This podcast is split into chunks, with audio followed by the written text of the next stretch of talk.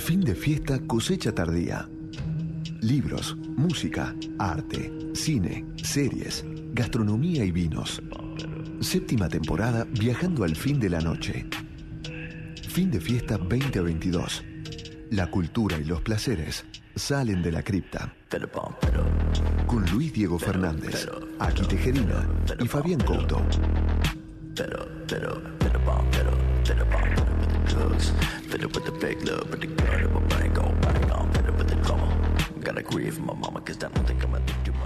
Muy buenas noches, amigos y amigas de fin de fiesta. Aquí estamos iniciando otro programa aquí en Radio Ciudad, en este caso el número 336, 336. Hoy es el domingo 30 de octubre de 2022. Ya estamos liquidando el mes de octubre, este fin de fiesta, cosecha tardía, últimos cartuchos eh, en los últimos meses de este ciclo.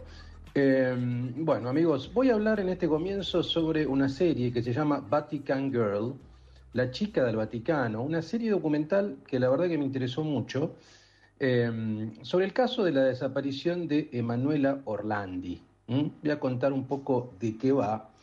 Eh, yo creo que hemos hablado aquí en Fin de Fiesta hace ya probablemente unos años de otra serie documental que se llama No se metan con los gatos que es medio, es medio extraña, digamos, ¿no? Que se llevó un Emmy, que los creadores de esta serie documental, Don't Fuck with Cats, no se metan con los gatos, se llevó uno de los Emmy, eh, que también básicamente era un true crime, digamos, ¿no? Era una historia sobre una serie de, crímenes y demás. Estoy hablando del británico Mark Lewis, ¿no? Eh, que en este caso encara un, digamos, una, una situación eh, que históricamente fue muy importante, el año 1983. Voy a tratar de situarlos en aquel momento, ¿no? 1983, el Vaticano. ¿Quién era el Papa en 1983? Juan Pablo II. ¿Qué pasaba en 1983?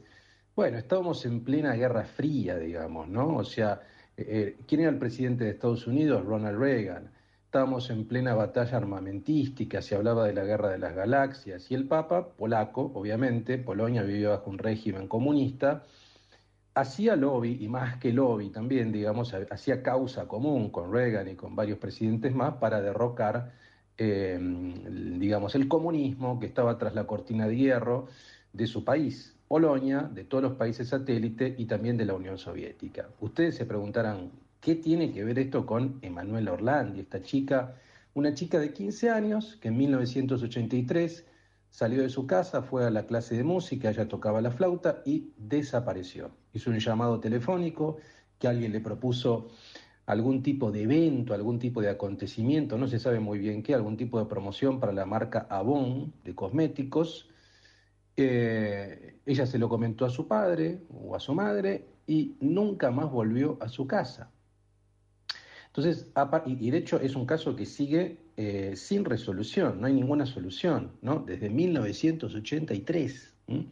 Entonces, lo que intenta hacer esta serie documental a partir de cuatro capítulos de una hora de duración, de manera muy apasionante, como si fuera una suerte de thriller, digamos, ¿no? Un policial negro, reconstruyendo muy bien cada escena, dramatizando a partir de ciertos eventos, de cierta iluminación de calles de Roma, de calles del Vaticano, de calles de Londres, de material documental de Polonia, de la Unión Soviética, bueno, de muchísimo material, de cintas telefónicas que están grabadas. Es todo este caso de Manuel Orlandi. Básicamente lo que hay atrás de acá es una, hay como diversas teorías conspirativas.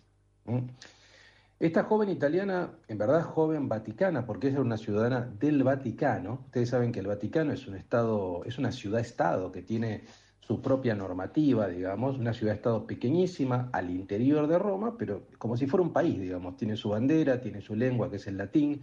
No viven solamente sacerdotes, sino viven algunas personas este, que no son sacerdotes, como la familia de Manuel Orlandi, que trabajaba para el Vaticano.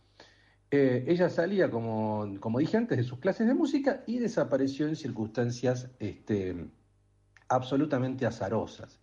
A partir de allí la familia empieza a recibir llamadas telefónicas que le empiezan a dar data o información, digamos, ¿no?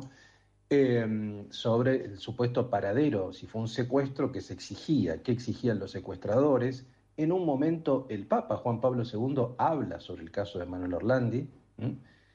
con lo cual esto, digamos, está despertando sospechas sobre quién serían los secuestradores, si tienen que ver con el Vaticano, si es una forma de presión, si este secuestro fue una forma de presión por alguna razón hacia el Vaticano, para no develar secretos del Vaticano. Y básicamente yo creo que el documental trabaja con diferentes teorías conspirativas. Una tiene que ver con la KGB, una, en verdad, digamos, hay, una primera que tiene que ver con el atentado a Juan Pablo II. Ustedes recuerdan Meme Ali Hacha, que fue uno de los que atentó contra la vida de Juan Pablo II. Eh, una de las primeras teorías es básicamente, bueno, que los secuestradores de Manuel Orlandi exigían la liberación de Meme Ali Hacha. Y que supuestamente Meme Ali Hacha había sido contratado por la Unión Soviética, por la KGB, eh, también, digamos, para presionar a Juan Pablo II y para presionar a todo el bloque occidental que buscaba la caída del comunismo. Y eso lo hacían mediante esta chica que eh, la secuestraron de manera azarosa, pero que era ciudadana del Vaticano. Otra línea de investigación tiene que ver con la banda de la Maliana, liderada por Enrico de Pedis, que era un mafioso romano, obviamente, y acá se abre toda otra investigación que está vinculada con el escándalo, con el defalco del Banco Ambrosiano, cómo el Banco Ambrosiano, que era un banco italiano, lavaba dinero a través del Banco Vaticano. El Banco Vaticano necesitaba ese dinero básicamente también para financiar la campaña de Juan Pablo II en contra del comunismo en Polonia. Entonces, aparentemente el Banco del Vaticano no había devuelto el dinero al Banco Ambrosiano y la mafia romana, que estaba vinculada con el Banco Ambrosiano, hizo todo este secuestro para presionar y para que el Vaticano devolviera el dinero. En el medio también hay historias de eh, suicidados, entre comillas, uno de los líderes del Banco Ambrosiano, uno de los jerarcas del Banco Ambrosiano que termina suicidado, colgado de un puente de Londres con un montón de dinero encima. Realmente parece una, una novela este, digna básicamente del padrino. Esta es otra línea de investigación. Y luego, obviamente, hay otra que tiene que ver con otro hipotético secuestrador que apareció después, en la década del 90, y después se demostró que era el tipo que era un, era, era, era un fraude, que inventaba absolutamente todo. Bueno, se van desplegando diferentes líneas investigativas. Eh, el, el, propio Vaticano el que reconoce hace pocos años, digamos, que estaba al tanto de este caso, que Manuel Orlandi vivió, vivió unos cuantos años aparentemente en Londres, y que ha fallecido, y que supuestamente estaría enterrada en el propio Vaticano muy cerca de la casa de los Orlandi. Bueno, realmente es absolutamente increíble, o sea, todo lo que se narra acá. Hay, por ejemplo, algunos que dicen que es una historia que podría haber escrito Dan Brown, el, digamos, el autor del Código da Vinci, ¿no? Ustedes recuerdan que básicamente escribe historias policiales al interior del Vaticano, ¿no? Entonces se cruza la KGB, la Guerra Fría, la mafia romana, eh, fraudes, algunos hablan de redes de pedofilia también, es decir, todo en, el marco de esta pobre chica, digamos, de 15 años que desapareció. Realmente es una historia apasionante, absolutamente apasionante, eh, Vatican Girl, ¿no? Este, este título viene de un periodista del Corriere de la Sera que marca de manera muy clara que Emanuela Orlandi no era una chica normal, era una chica del Vaticano. Entonces, para entender un poco la resolución de este problema hay que entender eh, qué tipo de presión se quería realizar quien haya sido quien realizó el secuestro hacia el Vaticano. Y entonces acá aparecen todas las teorías conspirativas. Insisto, la reconstrucción es como si ustedes estuvieran viendo un policial, un policial, ¿no? Veredas lluviosas, noche. Eh, no hay actuación, pero sí hay una forma de contar, por ejemplo, con llamadas telefónicas, con ciertos planos, con miradas, con pasos que se ven, que realmente es muy atrapante, es como si estuvieran viendo una ficción, ¿no? El material es alucinante, ¿no? Así que yo recomiendo enfáticamente Vatican Girl, estos cuatro capítulos de una hora, está en, eh, Netflix, digamos, eh, ha sido recientemente lanzada. Les puedo asegurar que no, que no se van a arrepentir de ver esta serie atrapante. Muy bien, amigos. Hoy tendremos también a eh, Fabián Couto, que nos va a hablar de Renato Cucina, hablando de Italia, digamos, del Vaticano, la posta en italiano en Villa Puerredón y el vino Caiken de 20 años, además otras novedades enológicas, seguramente, gastronómicas, el tracklist que siempre arma Fabián, obviamente, para nuestro programa, aquí con su columna, eh, con su observación de la ciudad seguramente, y hablaré un poco brevemente en la sección de Trasnoche Filosófica sobre la filosofía como arte de vivir a partir de un libro de Alexander Nehamas, un clásico, que me parece, bueno, que está bueno para reflexionar sobre, de a poco nos acercamos al fin de año, ya quedan dos meses, bueno, algunos balances para pensarlos en términos de arte de vivir. Muy bien, amigos, los dejo ahora en este fin de, fin de fiesta, perdón, últimos cartuchos, cosecha tardía, eh, con Fabián Couto para que les diga musicalmente con qué arrancamos este programa del 30 de octubre, un fin de fiesta santo. Muy buenas noches, Luis. Buenas noches, amigos de fin de fiesta.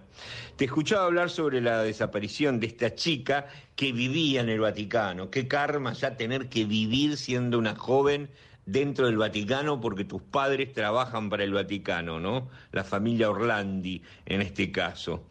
Eh, y un poco pensaba en lo que vos decías, el Papa y el lobby para derrocar al comunismo.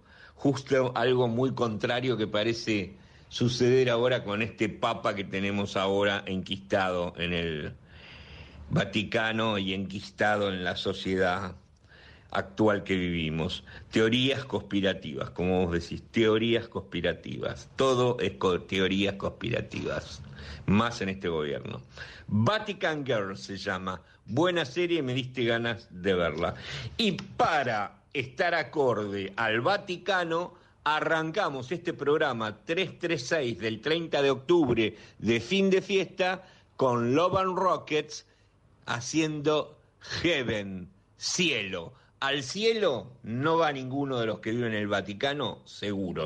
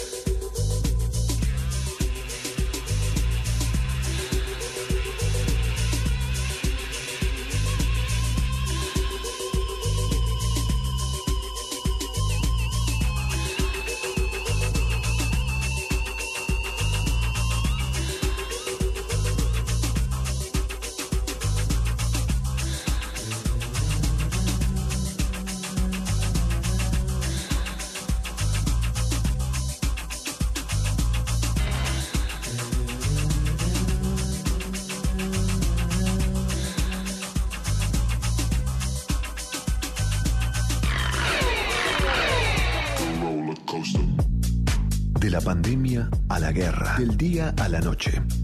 Porque lo bueno es de maceración lenta.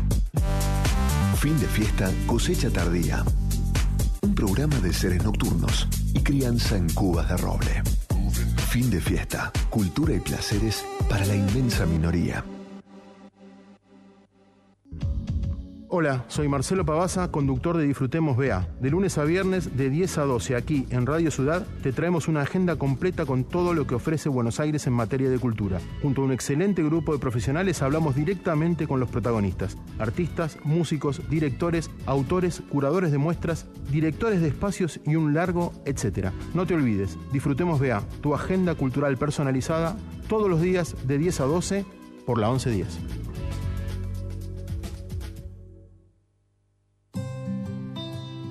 Conectate con la ciencia jugando y aprendiendo en familia. El Planetario tiene propuestas para todas las edades, que van desde actividades para armar y colorear hasta podcast de entrevistas y curiosidades astronómicas. Ingresa a las redes del Planetario en Instagram, Facebook, Twitter y Spotify o a www.planetario.buenosaires.gov.ar y descubrí el universo desde casa. Fin de fiesta. Un programa hecho en tu estado.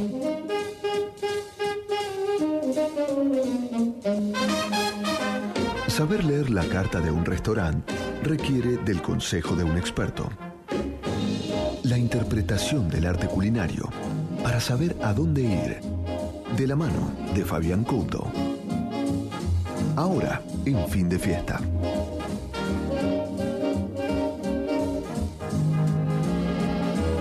Amigos, hoy en mis consejos de cocina y gastronomía les voy a recomendar una joyita escondida en el barrio de Villa Puyredón. Villa Puyredón es atrás de lo que vendría a ser Villa Urquiza. Está hermoso Villa Puyredón. Este lugar que les comento está frente a la plaza ahí del barrio de Villa Puyredón. Linda zona. A veces un poco difícil de estacionar. Se llama Renato Cucina. Renato Cucina en Villa Puyredón y es el restaurante de Paolo Espertino junto a su esposa Sonia. A ver, la cocina italiana, para ser verdadera cocina italiana, yo llegué a una conclusión. Tiene que ser hecha por cocineros italianos. Uno puede comer ricos ravioles, bárbaro, genial, pero hay algo que tienen los italianos que hacen que justamente su cocina tenga esa impronta del hecho de ser verdadera cocina italiana. Renato es oriundo de la Liguria, le gustan las pastas y le gusta trabajar con las cosas de mar. El lugar es lindo, simpático, simpático puesto, tiene un muy buen deck afuera frente a la plaza, acondicionado para estar cómodo también si uno quiere comer afuera. La atención es solícita, muy buena. Eh, atienden sus socios o, o familiares, pero en general te atiende alguien que también es italiano. Se come rico, se come bien, se lo pasa bien y el ambiente y el clima es fantástico. Paolo Aspertino hace, lo conocí yo, eh, hace 10 años más o menos, cuando todavía estaba cerca de Villa Urquiza, sobre la calle Córdoba. Eh, y él realmente es un tipo que rinde culto a lo que es la cocina italiana, a lo que cocinaban sus familiares, sus ancestros. Y eso está bueno, bueno. Eh, yo fui un miércoles. Los miércoles hay un acordeonista que hace un popurrí de temas italianos y canta, que es fabuloso. A mí no me gusta mucho cuando alguien canta en un restaurante o tocan música, pero en este caso los van a pasar bien. Muy buen repertorio, simpático y una voz excelente. A ver, hay de todo lo que lleva, lo que sea frutos de mar, ¿no? Lenguado, langostinos, mejillones. Em, ¿Qué recomiendo yo? Bueno, Eh, los platos se pueden compartir, no es que son gigantes, pero se pueden compartir. La entrada, si les gusta la burrata, la burrata con prosciutto, el jamón, prosciutto se dice eh, en italiano, es espectacular. Y la, la burrata es de 250 gramos. Fantástico, al que le gusta van a comer verdadera Italia ahí. ¿eh? La lasagna bolognese, carne, salsa blanca, eh, con buen parmigiano, queso parmigiano, eh, masa verdaderamente amasada, rica la lasaña, muy rica, muy, muy rica, muy sabrosa, a mí me encantó. Eh, hay pato a la naranja que debe estar buenísimo, ellos lo llaman amatra a la arancha, este, y debe estar bárbaro. Yo comí, por ejemplo, unos mezzelune di carne con fonduta di parmigiano, eh, reggiano e prosciutto crudo crocante. ¿Qué es esto? Son como unas especies de capeletinis, por eso llaman medialuna, parecen unas medialunas, con, de carne, con una salsa de parmigiano, reggiano y prosciutto, o sea, jamón crudo crocante, frito supongo que estaba. Espectacular. Qué sabrosos que son las mezzalunas de, de Renato, perdón. Eh, muy buen plato. El punto de la pasta, tanto en la lasaña como en, en el plato este que probé, espectacular. Eso los tanos la tienen clarísima, clarísima. Lo van a pasar bien en Renato Cucina. Vayan, vean, sigan mi, mi, consejo si quieren en, los platos a probar. Y miércoles es un día ideal para ir con, con una pareja o entre amigos o parejas amigas. Les digo donde. Ah, una cosa, en los postres, el canoli siciliano relleno ricota de chocolate. Y les digo algo, el tiramisú es el mejor tiramisú que probé en mi vida. En mi vida si les gusta el tiramisú. Renato Cucina Italiana, pareja 3050, pareja 3050, Villa Puyredón. Si les gusta mucho el helado, al lado en la misma cuadra está Renato Gelato, verdadero helado italiano. Disfruten de Renato Cucina. Buen consejo que les doy.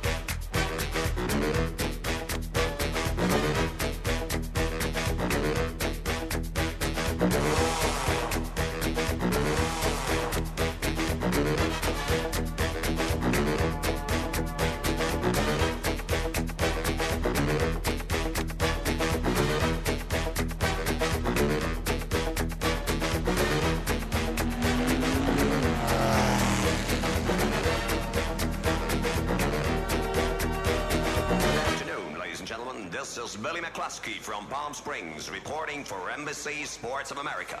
20 seconds to the start of the 31st Formula race. Fin de fiesta, cosecha tardía. La oscuridad, en la que solo los amantes sobreviven. Tres voces cruzando la trasnoche sin cinturón de seguridad, ni miedo a lo desconocido. Fin de fiesta, séptima temporada.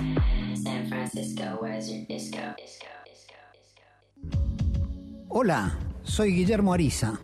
Con Eduardo Lázari estamos todos los sábados a las 4 de la tarde en la M1110. Conducimos Viejos Vinagres, un programa donde se analiza con ojo crítico la política, la cultura, la economía y con invitados que siempre tienen algo nuevo que decir. Y los oyentes participan.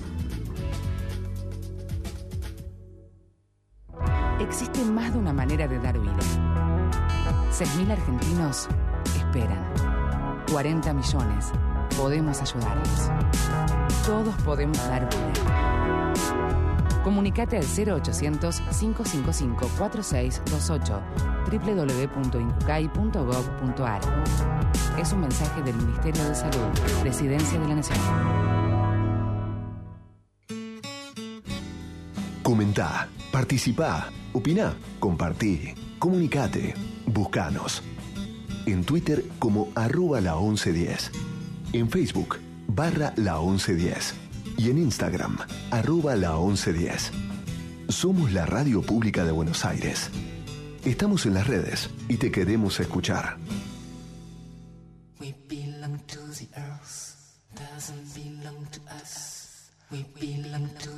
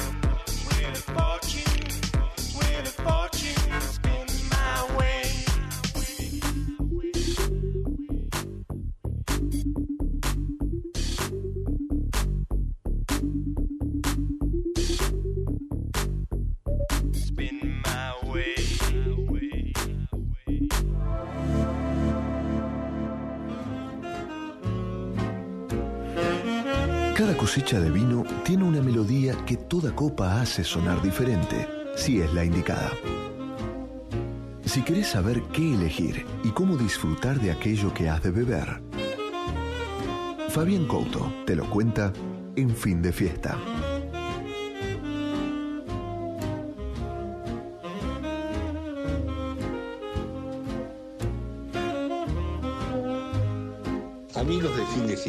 Se termina el mes de octubre. He probado muchos y buenos vinos en este mes. Alrededor de 25 vinos habré probado y poco a poco y en la medida de lo que puedo se los voy comentando. Hoy voy a destacar tres vinos de lo que va del mes que me parece que es interesante tengan en cuenta por sus determinadas particularidades. A ver, la bodega Caiquén, una de las bodegas argentinas referente en el mundo, cumplió 20 años y para festejarlo lanzó un vino que se llama Caiquén Luxury Edition 20 años. Un blend proveniente de los Chacalles, una edición limitada. Cuando digo una edición limitada es que no hay más de 6.000 botellas, para representar un poco lo que es la evolución de la bodega. Eh, hicieron una hermosa presentación del vino, muy bien explicada, y la verdad que sorprende. Van a ver un vino increíble los que puedan comprarlo y los que quieran disfrutar de un vino de altísima gama, ¿no? Eh, donde presentaron los vinos en particular que conformaban el blend de este vino de edición limitada, el Luxury Edition, y me encontré con un vino increíble, un vino de buen color, brillante, profundo, muy equilibrado, con una expresión maravillosa, sutil, complejo a la vez también. ¿eh? Buen paladar, muy rico vino, súper armónico, que eso que uno disfruta de tomar, disfruta del primero al último sorbo. Esta edición eh, aniversario se hizo conservada en barricas de 500 y 600 litros, estoy buscando solo lo mejor, solo lo mejor. El precio, lamentablemente debo decir, se los pasa los 10 mil pesos. Pero bueno, es un vino de muy alta gama y una edición limitada. Para los que les gusta y siguen a la bodega, este Luxury Edition 20 años de bodega Caiken está de rechupete, como diría mi abuela. A ver, vienen los vinos temáticos, viene todo lo que es temático respecto al mundial. Y está bueno, hay gente que le gusta coleccionar esas cosas y me parece muy lindo. Vinos, eh, la bodega de vinos del potrero, una bodega de Belén Soler Valle, dueña y manager, con un enólogo fabuloso, muy buen enólogo llamado Bernardo Bossi Bonilla, buen enólogo, tengan atención a este enólogo, presentó un vino que, vestido de celeste y blanco, una edición limitada, porque es una partida Potrero Mundial Reserva, el potrero mundial reserva es como antiguo de acompañar justamente lo que le decía antes, eh, la selección argentina. Lindo vino, de Malbec obviamente tiene que ser. Malbec es nuestro cepaje insignia, es argentino y Argentina al mundial va con el Malbec. Un vino elegante, complejo, buen, buen equilibrio, de Gualtallarí, buena zona y con todo lo que hace a la pasión. Lindo vino, ¿eh? Y prueben de paso que son vinos de bodega del potrero, que es una bodega que merece ser probada, ¿eh? Está muy bien, muy, muy bien. Vamos al tercero. Sebastián Zucardi no, para de sorprender a quienes prueban sus vinos y a quienes siguen a este enólogo considerado uno de los mejores del mundo. No es considerado, bien ganado que lo tiene. Sebastián Zucardi es uno de los mejores enólogos del mundo. En este caso hizo una selección de viñedos dentro de una determinada zona del paraje. ¿Por qué? ¿Qué decía él que le busca ayudar a, esa zona a expresar lo mejor del mismo? Justamente lo que busca con eso. Eh, en su discurso que habla de maravillas, es un gran titulador, decía que el paraje es el protagonista y los suelos cuentan una historia. Hablo de El Fósil, que es un vino blanco de montaña, según se definió. Del, viñedo, el paraje eh, este, mm, en San Pablo, 1.400 metros de altura y tan solo a 300 metros de distancia de la cordillera. Yo no voy a ahondar en esto, pero hizo un muy buen discurso Sebastián Zucardi contando la diferencia entre vinos que se gestan al pie de una montaña y vinos que se gestan, por ejemplo, en un valle. A ver, acá la inmensidad de la cordillera, esa cercanía, convierten todo muy en extremo, el clima, el paisaje, la identidad, poder cosechar, poder plantar. Fósil, como dijo Sebastián, es un vino de lugar, nacido en una combinación maravillosa, a veces irrepetible, en suelos privilegiados como lo de los Zucardi, un clima frío, suelos calcáreos, calcáreos que aportan mucho a los vinos blancos, con brisas andinas que los mantienen bien, eh, una de las zonas más altas del Valle de Uco, de las zonas más altas del Valle de Uco.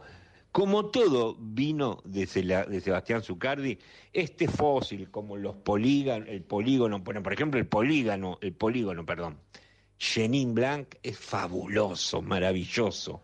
Bueno, van a probar un vino increíble. El polígono es de Vista Flores, si mal no recuerdo. En este caso, el fósil está hecho para ser disfrutado de la primera a última copa. Vinos peligrosamente bebibles, adictivos de los ricos.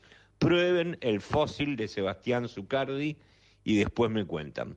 Bueno amigos, estos fueron tres vinos en fin de fiesta de los que yo recomiendo.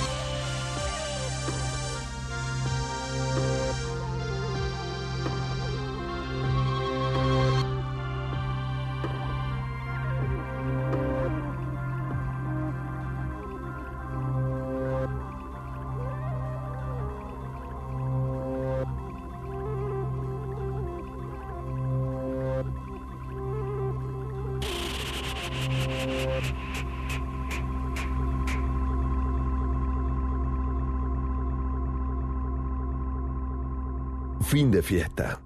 Un programa hecho en tu estado.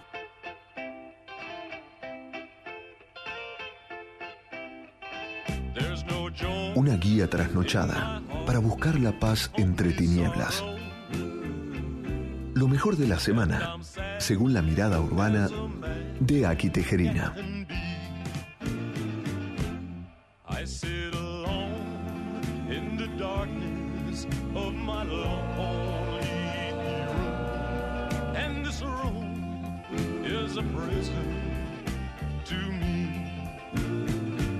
Queridos fiesteros, acá estamos de nuevo en fin de fiesta, cosecha tardía, en este paso del fin de la semana al principio de la semana, o puedes estar terminando o empezando, siempre la sensación de estar en un submarino totalmente protegido, entre témpanos de hielo del océano Ártico, vamos mirando toda la realidad como si fuéramos el capitán Nemo.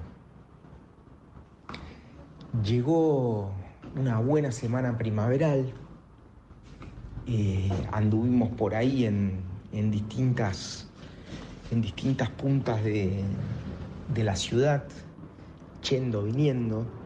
Eh, tuve la bonita experiencia de donar sangre, fui al hospital italiano, no hay que ir en ayunas. Eh, primero te toman un poco la presión y te sacan un cachitín de sangre para ver que estés ok.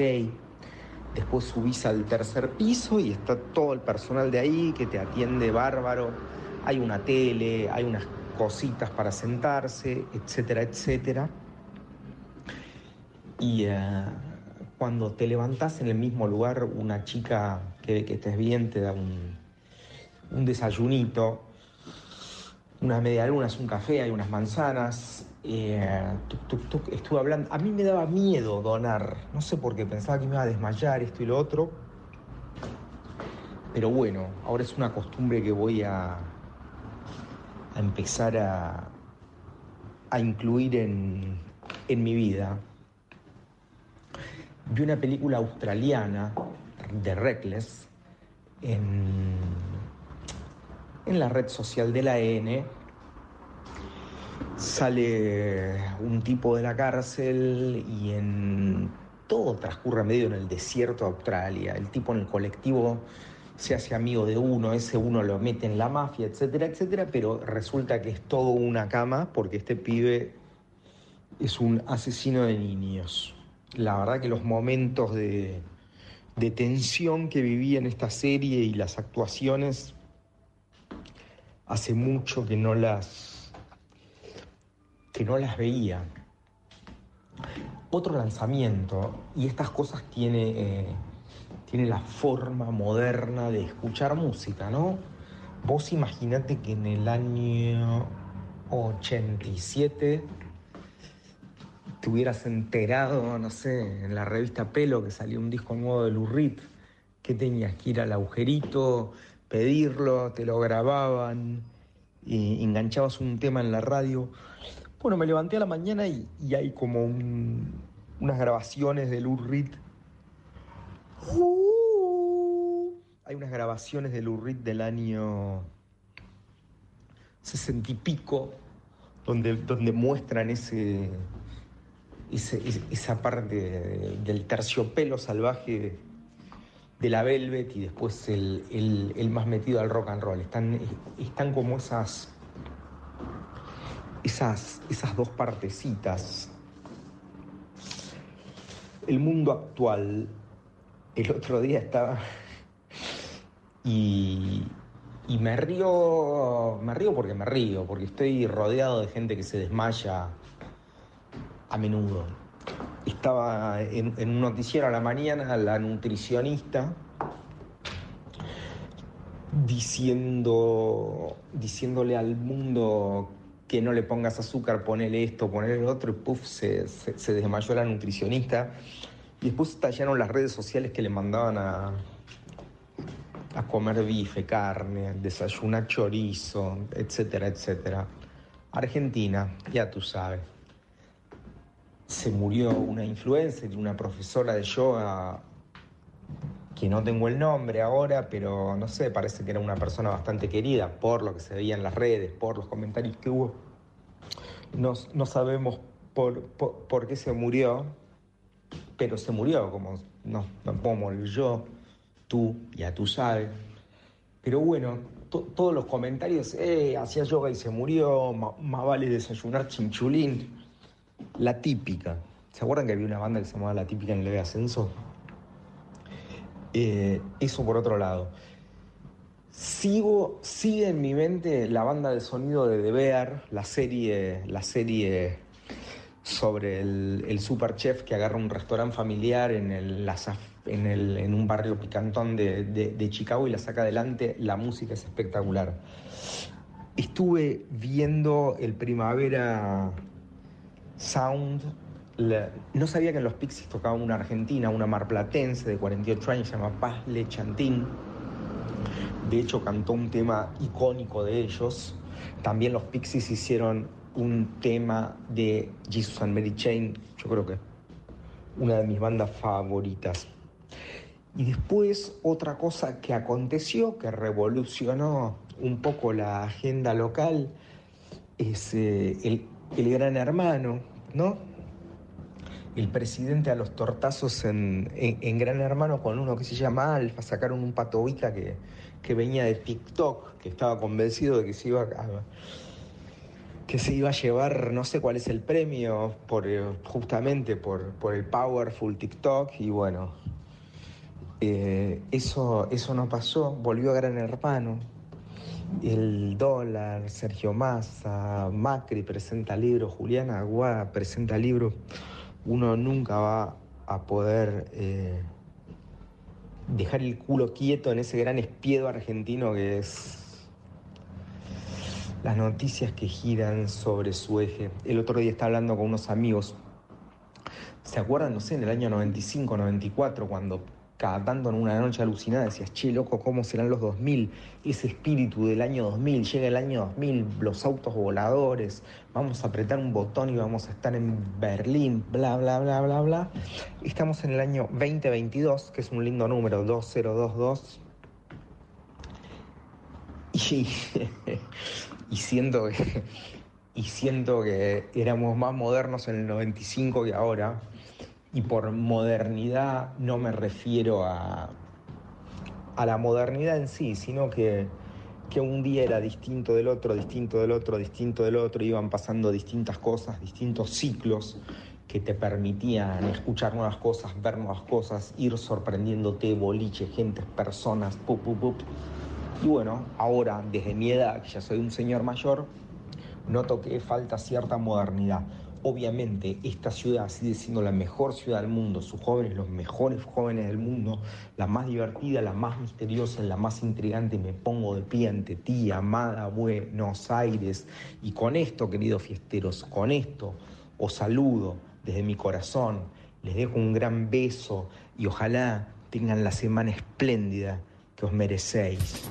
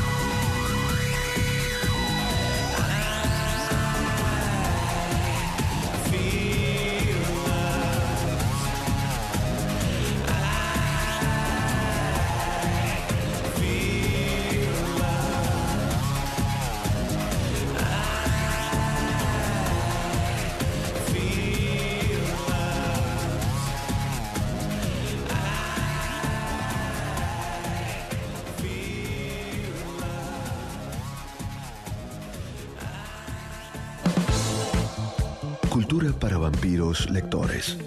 Y gastronomía para insomnes bombivans. Fin de fiesta, cosecha tardía. En el séptimo año se nos vino la noche. Prevengamos el coronavirus, una enfermedad que se transmite a través de gotas de estornudos y tos y del contacto con manos a ojos, boca y nariz. Para saber sobre síntomas y métodos de prevención, entra a buenosaires.gov.ar barra coronavirus. Entre todos podemos prevenir el coronavirus. Buenos Aires Ciudad. Vamos, Buenos Aires.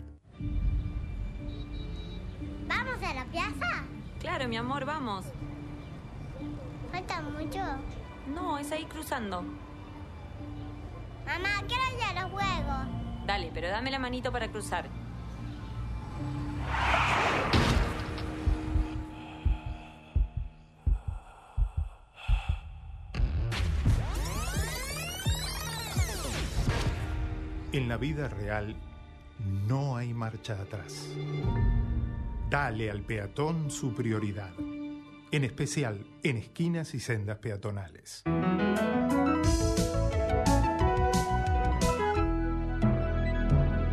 Luchemos por la vida. Si Nietzsche solo hizo hablar a Zaratustra, en fin de fiesta, todo filósofo tiene sus 15 minutos de fama. Trasnoche filosófica, entre destilados y habanos.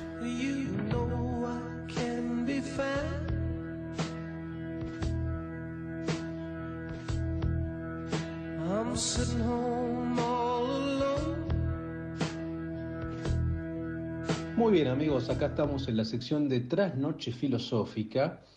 Hoy quería hacer una breve intervención, va a ser un poquito más breve esto, simplemente quería comentarles un libro, a ver, un libro que ya tiene unos cuantos años, verdaderamente, es un libro de 1998, publicado por un autor que se llama Alexander Nehamas, Nehamas con H.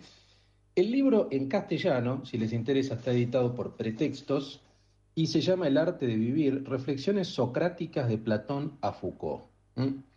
¿Cuál es la idea? Bueno, este texto toma cuatro autores, Sócrates, a través de los textos platónicos, porque ustedes saben, Sócrates no escribió nada, Montaigne, Michel de Montaigne, el autor de los ensayos, Friedrich Nietzsche y Michel Foucault. Y según lo que nos dice Nehamas, estos, estos, cuat- estas cuatro figuras, estos cuatro autores, entendieron la filosofía de un modo similar, parecido, en términos de arte de vivir. Seguramente yo les digo arte de vivir, algunos de ustedes piensen en, no sé, en Saibaba, en la fundación no sé de dónde, orientalista, en el yoga, en, bueno, no.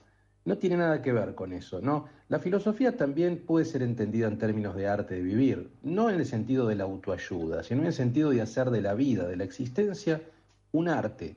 Un arte en el sentido de una técnica, un estilo, darle a la propia vida un estilo de vida. Si ustedes quieren, para ponernos en términos un poco más estrictos, una ética particular, una forma, una regularidad, una coherencia, y eso se ve en los comportamientos que tenemos, en las virtudes, eh, se ve también en las, cosas que uno valora, digamos, ¿no? Según este autor, Alexander Nehamas, cada uno de estos autores desarrolló un tipo de arte de vivir particular. A veces se olvida esto, pero la filosofía nace siendo práctica. O sea, por supuesto que la filosofía tiene toda una cuestión de especulación conceptual, de argumentación, de lógica, pero todo eso no tendría sentido si no se apoyara en algo que es muy concreto y que a veces se olvida, que es la vida, y particularmente las acciones. La filosofía reflexiona sobre la acción humana, sobre las acciones de los hombres. Y eso es algo absolutamente empírico y concreto. No, es algo completamente fuera de la realidad. Al revés, la realidad está llena de ese tipo de cosas. O no hay realidad, mejor dicho, sin acción humana. La acción humana se verifica en la ética, en la política, en el derecho, en la creación artística, en un montón de cosas, en la sexualidad. ¿no? Y la filosofía es una disciplina teórica que analiza, que reflexiona sobre la acción humana. La acción humana es contingente, puede ser en un sentido u otro, no es como la matemática que es uno más uno es dos. Em, entonces lo que plantea Nehamas es eso, digamos, ¿no? que tenemos que volver a pensar la filosofía en términos de arte de vivir. Por ejemplo, eh, para Sócrates la clave era la escultura de la virtud, ¿no? de la interpelación. Uno podía llegar a la virtud y a, la verdad, básicamente a partir de la interpelación, ¿no? de la autointerrogación. Em, de la mayéutica, del trabajo sobre los prejuicios y esculpir un modelo de vida virtuosa, universal. El caso de Michel de Montaigne hablaba de la aceptación de las propias incompetencias, la aceptación de los propios errores, de reírse de sí mismo. En el caso de Nietzsche hablaba de desplegar la potencia de la vida, ¿no? De una vida potente, una vida, bueno, la vida encarnada en el superhombre. Y en el caso de Michel Foucault hablaba de la vida como estética de la existencia, de crear algo, ¿no? No de una ética de la norma, sino de una ética de la forma. Y allí, por ejemplo, colocaba la sexualidad como un territorio de experimentación y de creación de la propia forma de vida. Cada una de estas formas son diversos artes de vivir. Es por eso que yo quería proponerles en esta sección de Trasnoche Filosófica que se interroguen en la madrugada sobre, bueno, qué tipo de vida quieren vivir. ¿Están conformes con su estilo de vida? ¿No están conformes? Siempre tienen la posibilidad de modificarlo, ¿no? Es una posibilidad que está a la mano, pero para eso deben ser fríos, para eso deben poner entre paréntesis todo lo que han hecho, todo lo que harán y reformular hacia dónde quieren ir. Eh, Quisiera cerrar esta breve intervención, esta breve, esta breve intervención, sí, en esta sección de Trasnoche Filosófica, leyéndoles un fragmento ¿no? de este texto de Alexander Nehamas. Dice lo siguiente, todos los filósofos del arte de vivir que estudio en este libro consideran que el yo, consideran el yo no como un hecho dado, sino como una entidad construida los materiales para la construcción del yo son reunidos, por lo menos al principio, de modo accidental, y están formados por las ideas y los sucesos que se generan debido a las circunstancias particulares en que uno se encuentra, y que de acuerdo con la naturaleza del caso son diferentes para cada individuo. Uno, como demostraré más tarde, adquiere o crea un yo, se convierte en un individuo al integrar esos materiales con otros adquiridos y construidos en el camino. Expresiones como crear o modelar un yo suenan paradójicas. ¿Cómo se puede realizar cualquier tipo de actividad si no se tiene o se es de antemano un yo?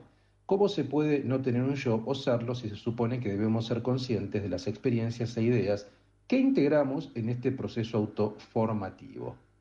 Crear un yo supone tener éxito en convertirse en alguien, en hacerse un personaje, esto es, alguien inusual y distinto el que crea un yo se convierte en un individuo. Bueno, creo que está bueno, ¿no? Es decir, la idea es esta, es tomar nuestra propia subjetividad, nuestro propio yo como un material, así como un carpintero toma la madera en bruto para construir una mesa, bueno, La filosofía como arte de vivir toma la existencia como un material en bruto para construir un yo, para estilizarnos, para ir hacia otro lugar, para ser mm, lo que aún no somos, para actualizar la potencia, diría Friedrich Nietzsche. Esta es la reflexión, invito a que cada uno actualice su potencia en este fin de fiesta eh, y los dejo ahora, en este caso no voy a recomendar ningún habano ni ningún destilado, prefiero que seamos ascéticos, que el arte de vivir eh, vaya con agua, con una buena agua cristalina de manantial y que reflexionen en la paz de sus aposentos. Sigan disfrutando de fin de fiesta.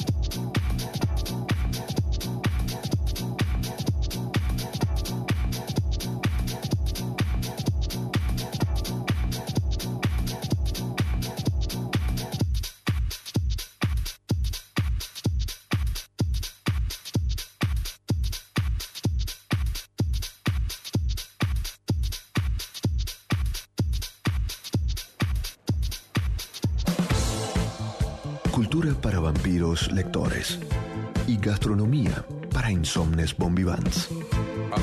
Fin de fiesta, cosecha tardía.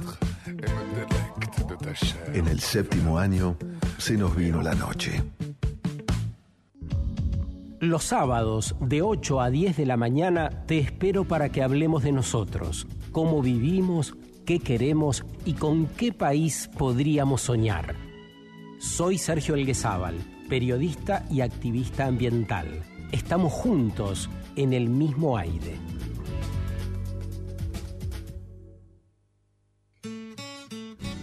Descarga la nueva versión de la aplicación Vea Medios y escucha la 1110 con la mejor calidad desde tu celular, iPad o tablet.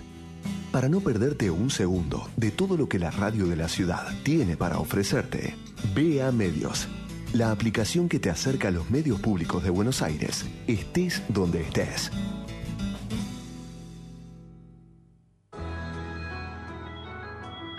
Tres trips. Un viaje musical. Hoy vamos a hablar y vamos a escuchar tres temas en el Tres Trips de Kraftwerk.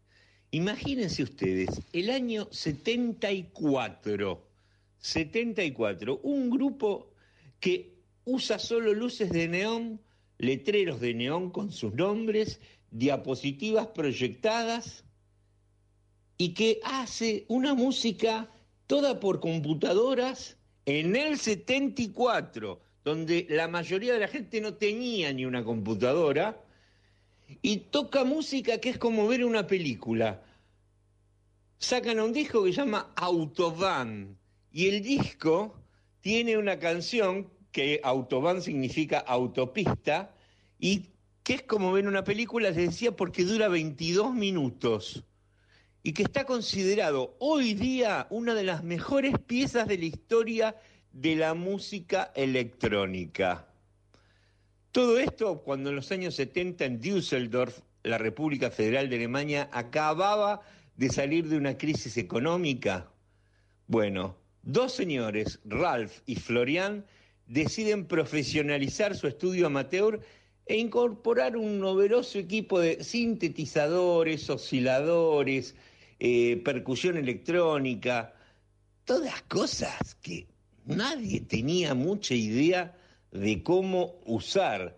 Por eso es que Kraftwerk es los, son considerados los creadores de la música electrónica.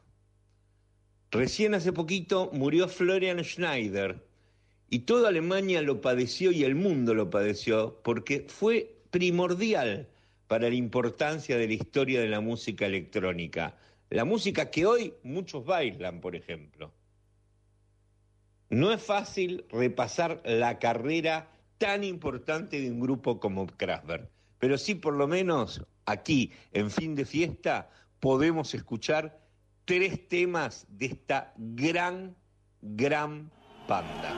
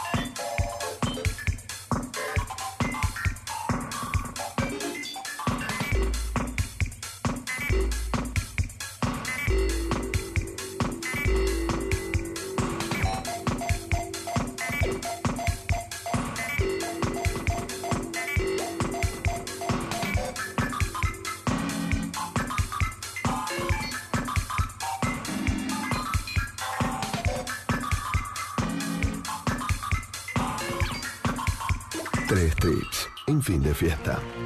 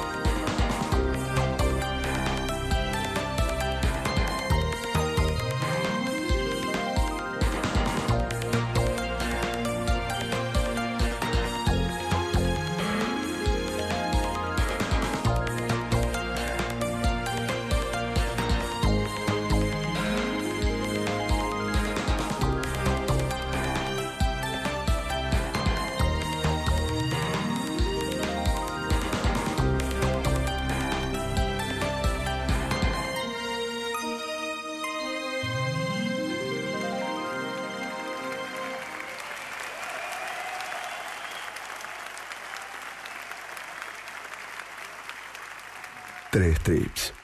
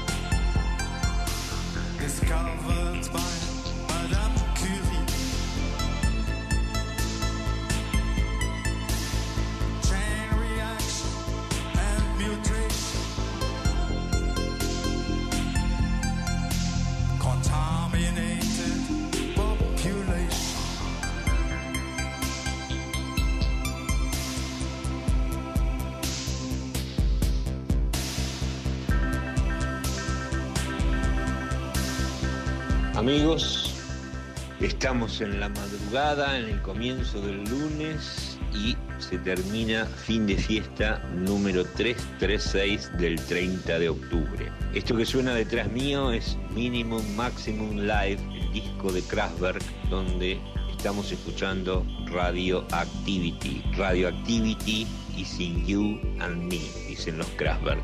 La radioactividad está en vos y está en mí. Y es así, y así se terminará el planeta en algún momento. Pero mientras tanto, les digo lo que escuchamos hoy en fin de fiesta. Arrancamos escuchando Love and Rockets Heaven. Luego lo nuevo de Divo, What We Do. Yellow, The Race. Darkel, Earth. T-shirts, Wheel of Fortune, Melero Espresso Moreno, Los Chemical Brothers, The Test, New Order, Spooky, Depeche Mode, I Feel Love, Daft Punk, Revolution, Motion Music. Y por último, en el 3 Trip, esta vez en último lugar, pusimos el 3 Trip como para hacer un viaje mientras están ya en sus camas dejándose invadir por el sueño o la, la somnolencia o el humo en virutas que inunda la habitación. Este tres trips fue Pocket Calculator, Tour de France y Radioactivity de Kraftwerk, la mejor banda de tecno de la historia alemana. En la radio, en el piso y en la producción, Laura y Marina. En la operación, Eliana. Jaime, bajando los temas perfectamente, Guille en la edición y la radio apoyándonos para haber hecho este programa que poco a poco se va terminando. Yo soy Fabián Couto. Junto a Aki, a Luis, creamos un muy buen programa que se llama Fin de Fiesta. Y en este caso, en este horario que estamos, fin de fiesta, cosecha tardía, porque es un horario tardío. Nos volvemos a encontrar el fin de semana que viene en estos ya últimos programas del año de Fin de Fiesta. Un programa que para muchos va a terminar siendo de culto.